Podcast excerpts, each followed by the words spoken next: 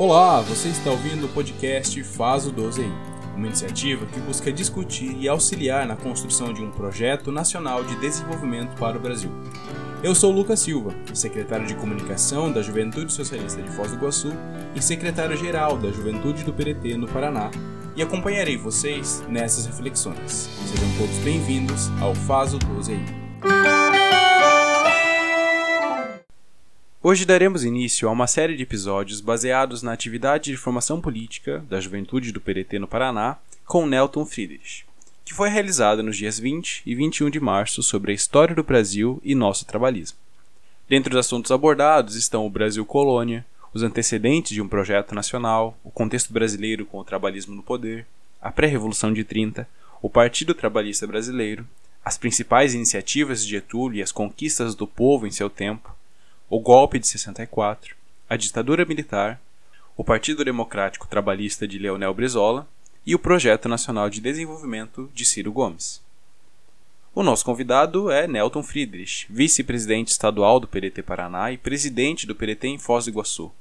Ele já foi deputado estadual em 1978, deputado federal em 1982, deputado constituinte em 1988, sim, participou da criação da Constituição Cidadã foi secretário do Interior no governo de José Richa, no Paraná, diretor de Coordenação e Meio Ambiente da Itaipu Nacional de 2003 a 2017 e candidato ao Senado em 2018. Nelton participou da formação da Universidade Federal de Integração Latino-Americana, a UNILA. Presidiu a Fundação Leonel Brizola e Alberto Pasqualini e foi coordenador geral do programa Cultivando Água Boa, desenvolvido pela Itaipu Nacional. Por esse projeto, Nelton recebeu mais de 25 prêmios nacionais e internacionais, dentre eles o Water for Life, da ONU Água, como melhor prática de gestão dos recursos hídricos em 2015. Sem mais delongas, demos início ao episódio de hoje, a história do Brasil e nosso trabalhismo. Introdução.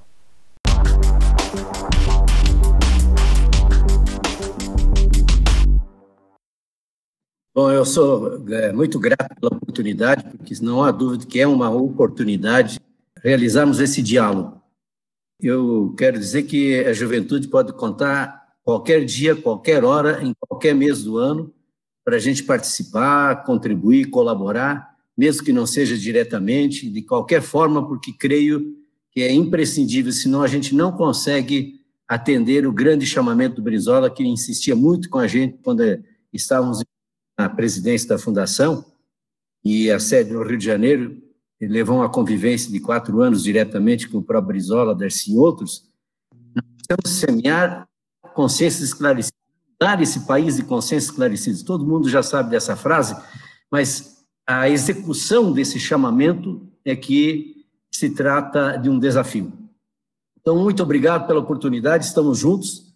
Eu quero começar também fazendo uma confissão de que permanentemente ainda estou estudando e vendo e conhecendo essa nossa realidade brasileira, que é muito parecida com toda a América Latina, que, aliás, tem muitas características muito parecidas em toda a questão do Sul-Sul.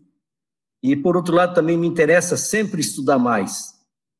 E eu acho que essa é uma função que todos nós temos, é aprofundar, conhecer, Aliás, educação não é colégio, não é faculdade, é a vida. Quanto mais você compreender que tem que estar estudando o tempo todo, e ainda mais quando nós vivemos uma gravíssima crise, e as crises mostram que todos somos aprendizes. Então, gente, vamos diretamente ao ponto, porque o, o tempo urge. Eu começo falando um pouco de que a gente tem muito presente essa, essa imagem do Getúlio, o Brizola, o Darcy, o Jango, e o Pasqualini, eu tomei a liberdade, porque aos poucos nós temos que visitar outros trabalhistas que são fundamentais para compreender a história do Brasil, principalmente como, por exemplo, Anísio Teixeira, uma, uma das é, inteligências mais pródicas que nós tivemos na história da educação, da pedagogia, enfim, do ensino em nosso país. E muitas vezes a gente deixou de visitar o Teutônio dos Santos, também convivi com ele. E o Teutônio talvez foi um dos que mais aprofundou essa questão da substituição das importações, a teoria da com livros escritos, infelizmente nos deixou aí praticamente no início de 2018, se não me falha a memória, mas um professor emérito, era um grande conselheiro da fundação quando eu estive na presidência. Aí o que, que eu queria com isso dizer?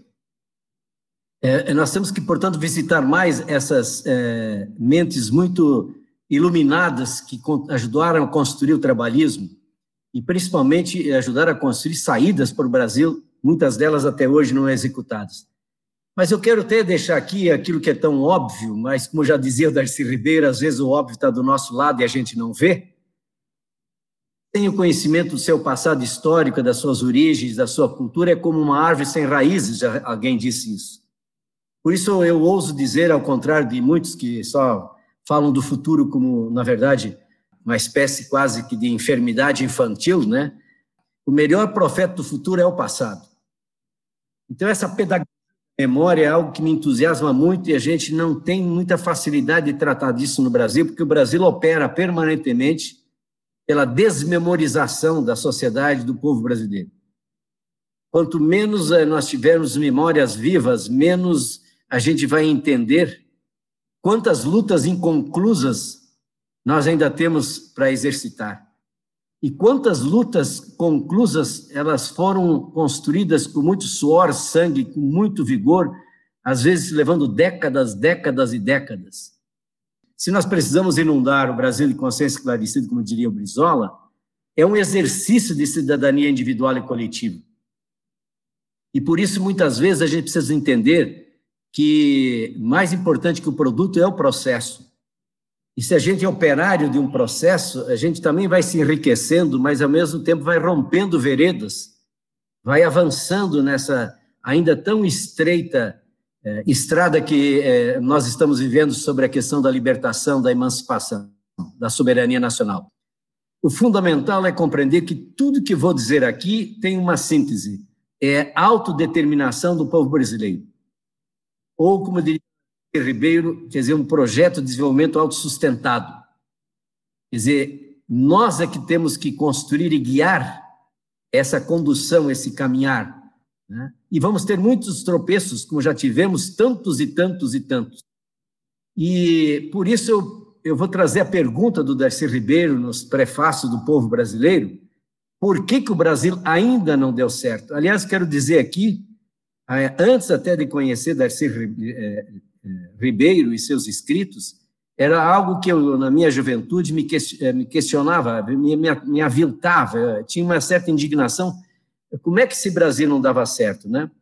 Até porque eu tinha lido algumas obras muito interessantes, Ferro e Independência, por exemplo, que mostrava como o Brasil tinha sido é, expropriado, de como é que nós somos furtados, roubados na questão dos minérios, é, de como a América Latina toda tem uma crônica da expoliação que vem com a colonização, que se mantém de maneira, entre aspas, sofisticada nos dias de hoje. E você vê que, seguidamente, isso tem a feitura de golpes. O que aconteceu recentemente na Bolívia não tem nada mais, nada menos do que isso. A Bolívia hoje é um dos três países que responde por 75% de todo o produto necessário para fazer bateria para carro elétrico quer dizer, um dos produtos necessários, um dos minérios. Então, quando o Evo Morales criou uma espécie de Petrobras para explorar isso, foi uma, um escândalo em alguns centros de decisão do mundo, especialmente Estados Unidos. Então, a gente entende daí por que acontecem muitos golpes, contragolpes, etc. Agora, não é uma pergunta do Darcy Ribeiro.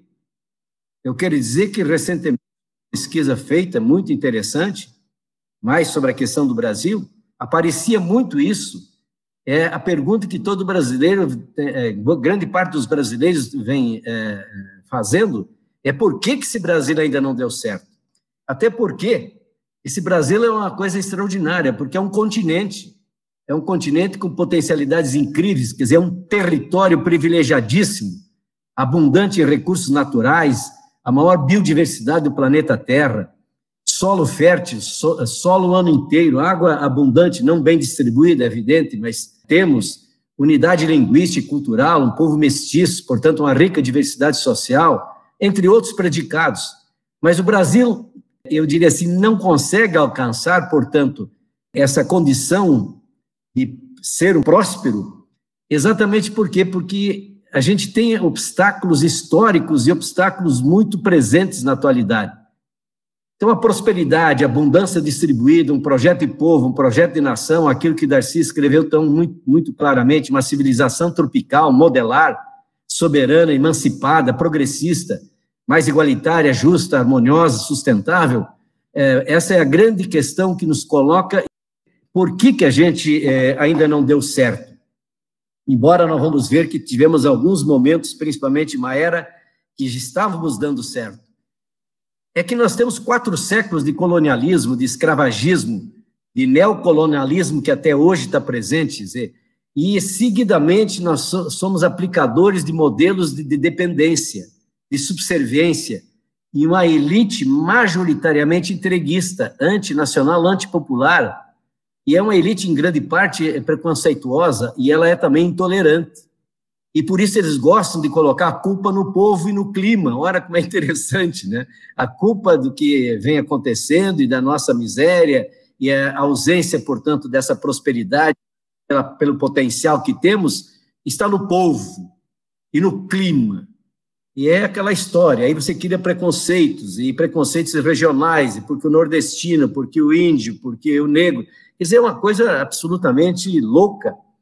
Mas, por outro lado, a gente às vezes não consegue tratar e aprofundar que também, além dessa questão dos quatro séculos de colonialismo, de escravagismo, de neocolonialismo, nós temos os efeitos do imperialismo, seja qual for, ou seja da metrópole portuguesa, depois da metrópole britânica, inglesa, Reino Unido, enfim, e dos Estados Unidos mais recentemente. Esses efeitos das forças imperialistas, de processos de exploração e expoliação, e muitas vezes intervenção geopolítica, golpista, armada, de pressão econômica, mediática e muita, muito trabalho, inclusive, de dependência cultural e intelectual. Nós permanentemente sofremos um processo agudo de, de desconstrução da personalidade brasileira. Mas o mais grave é que isso nos leva a construir aí o pensamento único que predominou principalmente com o neoliberalismo, o caminho de salvação do mundo, que, ao contrário, nos deixou aqui a herança nesse momento de 200 milhões de desempregados, o neoliberalismo. Mas o que nós temos que às vezes não é bem tratado também é a, a nossa é, submissão a um domínio cultural e intelectual. Eu diria assim, é a monocultura da mente. Portanto, isso é, um, é algo criminoso que se realiza porque é uma postura que ela é quase que silenciosa, você não percebe, ela não é os marines ocupando o nosso litoral e garantindo um golpe militar. Não é a pressão econômica direta. É o, é o aldeisnismo da vida, é o face food da vida, é tudo isso vem carregado dessa dominação cultural e intelectual. E aí vem uma outra coisa também que eu gostaria muito, que ainda está na nossa sociedade, a juventude precisa desconstruir isso muito fortemente, é que predomina entre nós uma visão fatalista, não tem jeito, é assim mesmo. E é uma postura acomodada, e ela tem muita desinformação.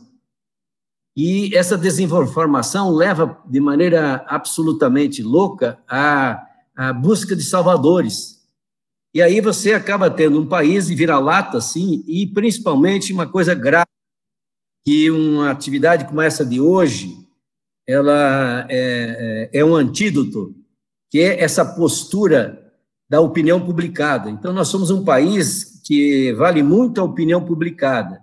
O que se publica nos grandes meios de comunicação forma a opinião pública. Por quê? Porque você não tem discussão as grandes questões nacionais só acontecem em período eleitoral a partir das 10 da noite, quando 80% da população está dormindo.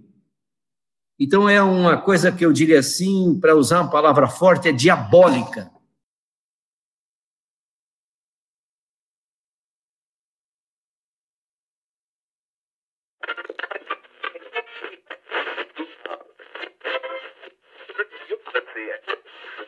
Vamos fazer um pequeno intervalo e já já o Nelton está de volta. Enquanto isso, fiquem com as sábias palavras de um trabalhista que já foi citado nesse podcast, Darcy Ribeiro. Ou você leva a sério que esse povo é para ser alfabetizado e que o que vale aqui é criança e povo, ou você assume a atitude sacana da classe dominante que sempre achou que o povo é espécie de negro, escravo, de carvão para queimar e não importa o que acontece com ele. Essa é a postura do brasileiro comum, uma postura perversa e pervertida. Eu vi o mundo inteiro Não há país, não há lugar melhor para fazer um país do que esse. Eu andei no exílio, anos e anos de exílio, não há lugar para fazer um país melhor. Mas tem uma classe dominante ruim, ranzinza, azeda, medíocre, é, cobiçosa, que não deixa o país ir para frente. É por essa razão que vou tomar agora a iniciativa de é, reproduzir de novo Darcy, dizer nós temos uma das elites mais opulentas, antissociais e conservadoras do mundo. É só verificar quando é que nós tivemos a primeira universidade brasileira, 1912, a Universidade Federal do Paraná, e que ela foi criada muito mais porque era para, era para é, aproveitar e homenagear uma grande visita de uma figura importante que veio é, do exterior, quando você tem em alguns países, mesmo América Latina, mas mesmo em Estados Unidos e qualquer, você vê universidades, inclusive de 1.400, 1.500, 1.600, 1.800. Se nós temos um território prodigiosamente rico e de uma massa humana metida no atraso, mas é uma massa humana sedente de modernidade e sedente de progresso, e que nós não podemos entregar ao espontaneísmo do mercado mundial. Por isso, o neoliberalismo é um dos maiores atrasos que pode existir em nosso país, porque ele traz praticamente a solução do Deus mercado. Então, diria o Darcy, a tarefa das gerações de brasileiros é tomar esse país em suas mãos para fazer dele o que há de ser uma das nações mais progressistas, justas e próximos da, prósperos da Terra. Então, nesse sentido, eu queria pedir a todos agora, para a gente começar é, eu vou tentar, se tem, sabe, um pouco mais é, pausado, porque eu sou meio elétrico na conversa, estudar nossa história econômica, política, a luta, a prática, a experiência e os anos, disse o Ciro Gomes, me foram revelando que o trabalhismo não era só uma forma social de democracia brasileira, era a forma porque é um caminho próprio, criado no ventre de nossa cultura, que valoriza o nosso povo e busca a justiça social através do desenvolvimento. Está lá na página 249 do último livro do Ciro. Essa é uma coisa que a gente precisa aprofundar. Nós não, não precisamos copiar. Nós temos algumas experiências internacionais que elas servem como experiência. Você tem que beber na experiência. Você tem que tê-la como campo de observação, mas não existe possibilidade de uma cópia ipsis literis. É preciso, portanto, a gente compreender que é no ventre da nossa cultura, na valorização do nosso povo, na busca de, desse, desse conceito profundo de dignidade humana, justiça social, de um desenvolvimento que tem que ser sustentável. Portanto, o Brasil moderno tem a concepção trabalhista. O Brasil agrário é antes de Vargas. É o trabalhismo que, na verdade, dá essa, essa situação modelar do Brasil moderno, que agora já estamos na outra etapa do, do Brasil modernismo, né? Então, o novo Brasil irá que ter também essa construção, essa produção, essa massa a ser trabalhada pela inteligência, pelo coração, pela sensibilidade, pelo povo brasileiro. Não é uma obra de um salvador ou de uma grande figura intelectual. Mas a luta é árdua, não é nada fácil. O Darcy Ribeiro também ele nos ensinava uma coisa muito interessante. Ele disse: há um grande engano, para não dizer que é uma, uma ingenuidade, eu diria assim, é quase que uma estupidez, imaginar que existe um banquete anunciado em que todas as nações, as sociedades do mundo são convidadas para participar da banquete da fartura, da prosperidade, do desenvolvimento. Não existe isso. Aí ele até completava nas suas conversas, às vezes ele dizia assim: sabe como é que é? Sabe como é que é aquele jeitão dele bem elétrico? Isso, na verdade, não é um banquete arrumado. Existe até a sala, existe até a mesa do banquete, mas é um cotovelaço do lado do outro para tirar o cara para assumir no lugar dele é outra concepção, é concepção de muita luta, é de muito conflito. A mesa não está posta, e quando posta, é uma briga titânica para ocupar espaço e sentar-se para esse banquete.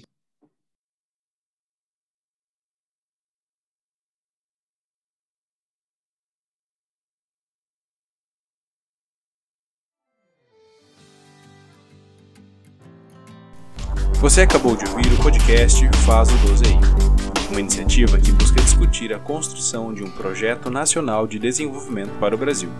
No próximo episódio, vamos falar dos antecedentes de um projeto nacional em séculos passados e o patrono da independência do Brasil, José Bonifácio. Obrigado por ter escutado até aqui. Eu sou Lucas Silva e faço a edição e produção deste conteúdo. Fiquem bem e até mais.